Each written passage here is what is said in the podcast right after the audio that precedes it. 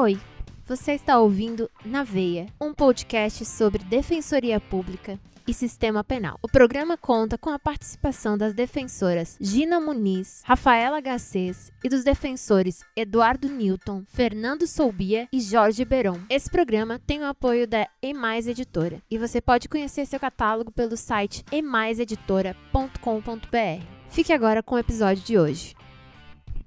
Na veia! Defensoria e Na Sistema veia, Penal. defensoria. Na veia! Defensoria e Sistema Penal. Na veia! Defensoria Na e veia. Sistema Penal. Na veia, defensoria e sistema veia. penal. Na veia, Na Sistema veia. Penal.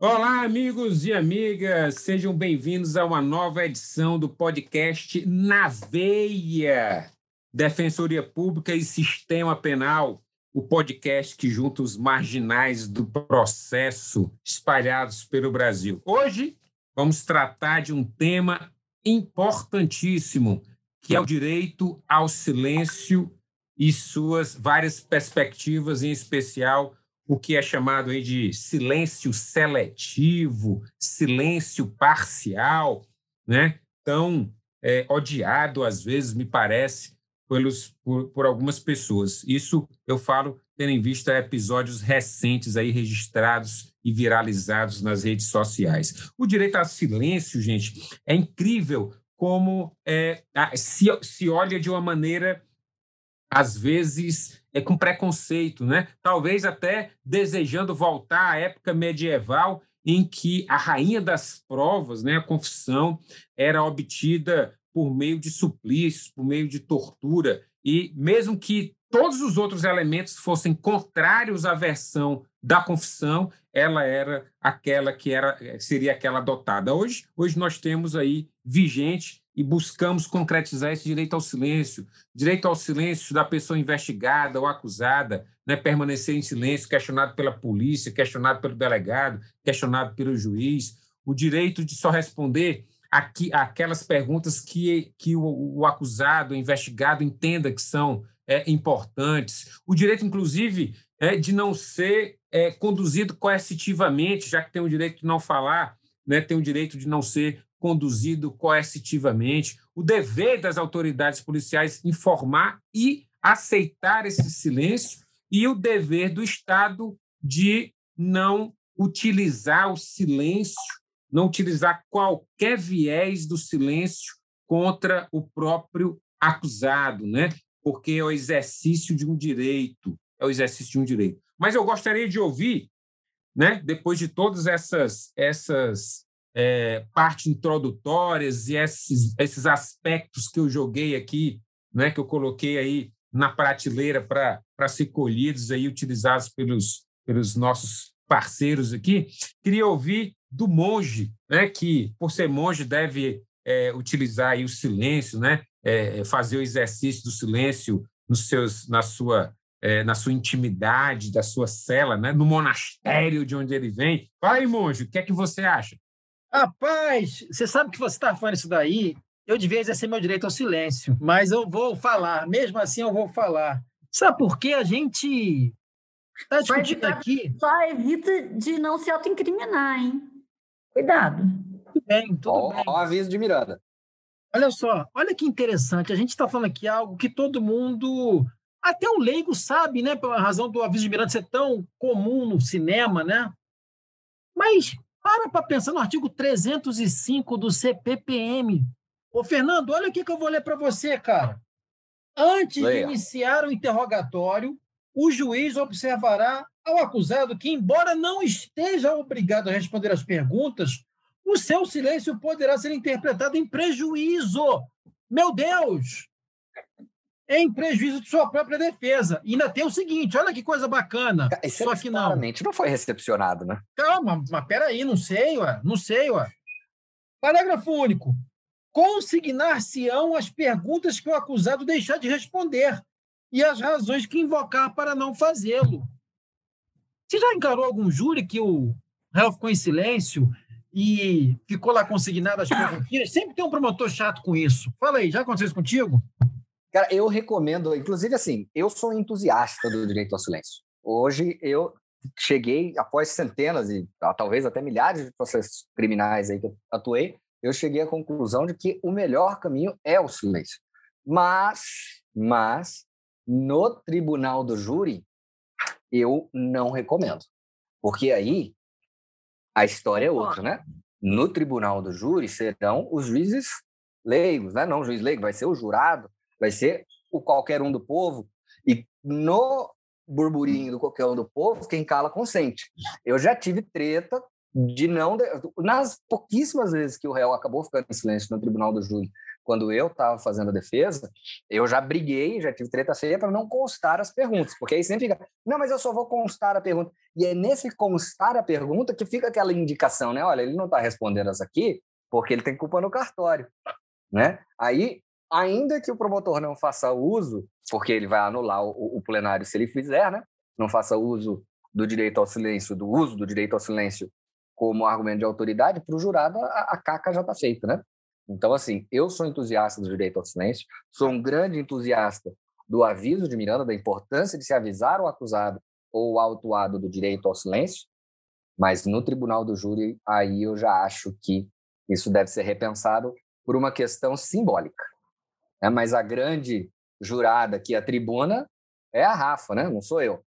Pois é, Rafa, fala aí pra gente. Porque, porque, olha, eu estava aqui, eu falei aqui, eu falei aqui do, do se ele pode calar, ele pode, ele pode se recusar a não comparecer sem ser conduzido coercitivamente, e o STF já reconheceu isso. Mas vejam, se ele não comparece, ele não responde nem as perguntas de qualificação e nem responde as perguntas sobre a, digamos assim, o é fundo, a matéria de fato, né? E aí? Antes até, antes até da Rafa falar só, antes até, vou te atravessar, tá, Rafa? O pessoal vai falar que é claro. é um Mansrupt, né? Não tem um troço. É, eu já fui acusado de ser numa live com você, você sabe disso. Mas sempre ah, é bom, né? Eu sou do grupo, eu sou a única que não tem título de mestre, então eu pô, tem que ser interrompida. Vocês são grandes mestres do tema. Nada, o Eduardo é, ele é democrático com a falta de educação dele, ele interrompe todo mundo. Boa!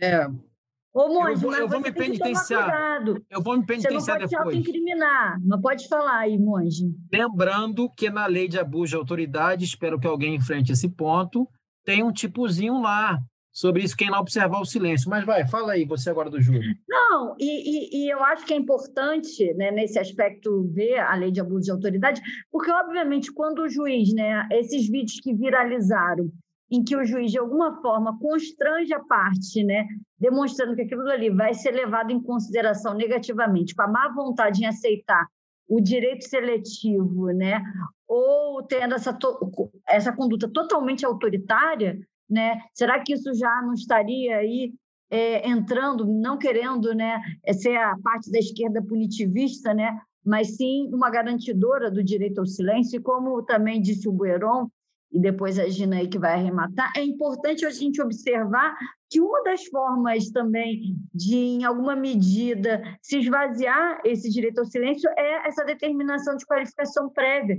Perguntas como essa, se já teve passagem, né? se já foi preso anteriormente, por que, que o réu também não poderia exercer o silêncio quanto à qualificação e o porquê também de, dessa posição totalmente arbitrária de se considerar que o réu que mente eventualmente teria é, praticando um, um crime né, de falsidade ideológica. E eu queria só levantar uma coisa que às vezes perguntam até sobre antecedentes infracionais. O que, que você acha disso aí, Beron?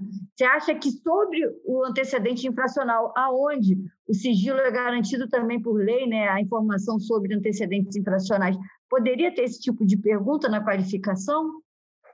Olha, eu, eu, é, é, se perguntar, o, penso eu que o Você vai puxar a peixeira, não vai?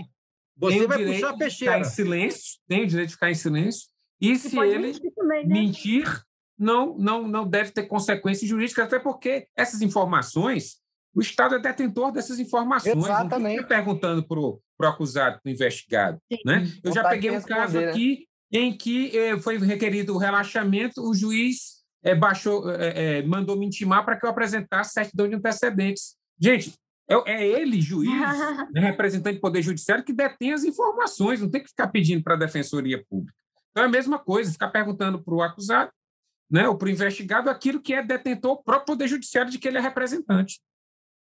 Pois é, dá vontade de responder, deixa de ser preguiçoso e pesquisa aí, ué, por que você está me perguntando? Eu não quero responder, pronto. E, e a quem cabe o ônus, né? O, o juiz agindo de ofício e ainda colocando na defesa o ônus de provar o quê?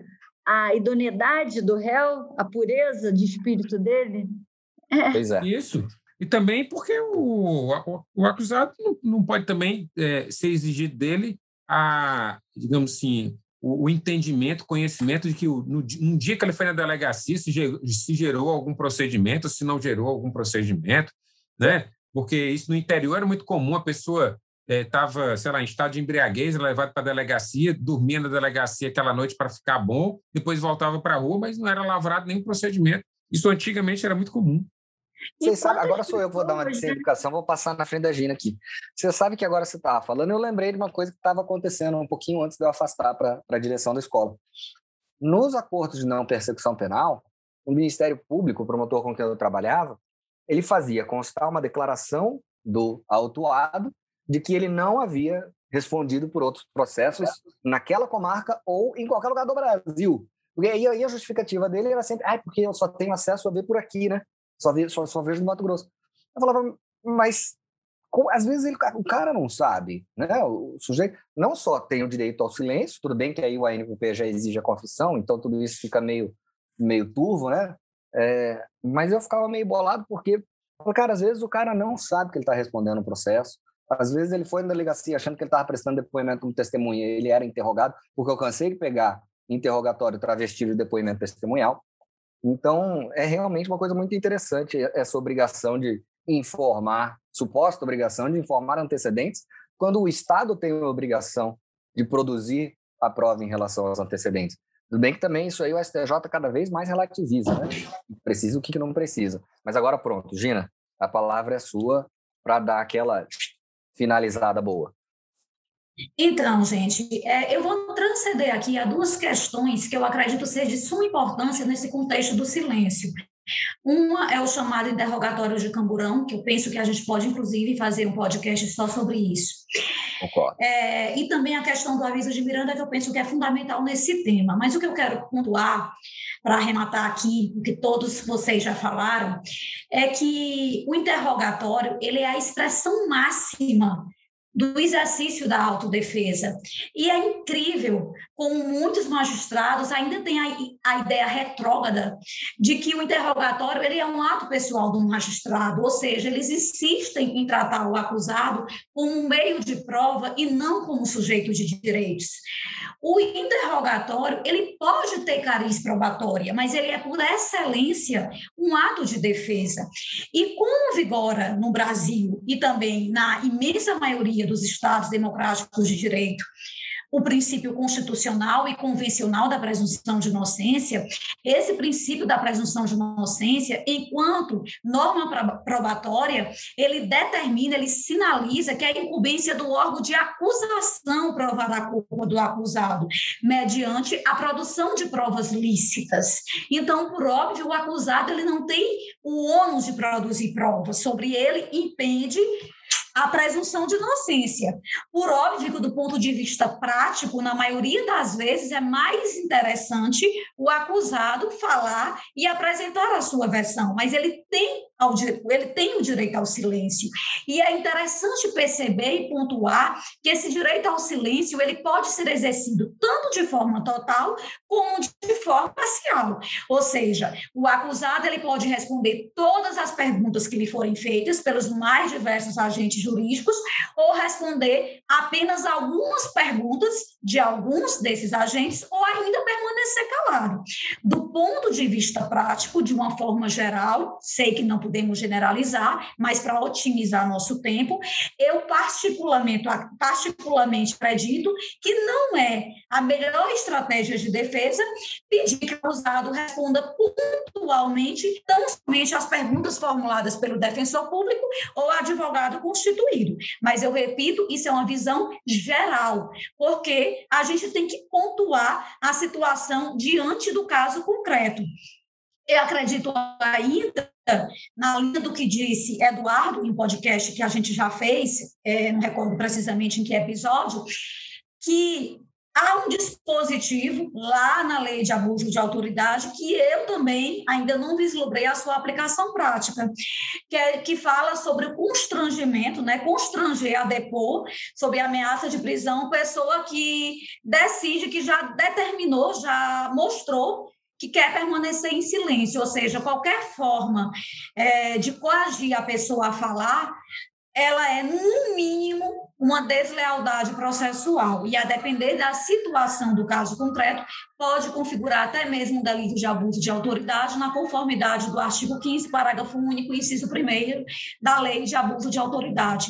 Então, é isso. Com relação ao silêncio parcial, eu sugiro como leitura a decisão monocrática do ministro Félix Fischer, julgado em dezembro de 2021 no HC 628-224. Olha, é perfeito. Eu acho que ficou bem claro que o exercício do direito ao silêncio, informar ao, ao investigado, ao custodiado, ao preso, é, o, o, o seu direito ao silêncio, é, respeitar o seu direito ao silêncio em todas as suas matrizes, é um marco civilizatório e é expressão máxima do Estado Democrático de Direito no processo. Agradeço a todos. Ô, Lampião, Lampião, peraí, peraí, Lampião, agora. Momento cultural, Leminski.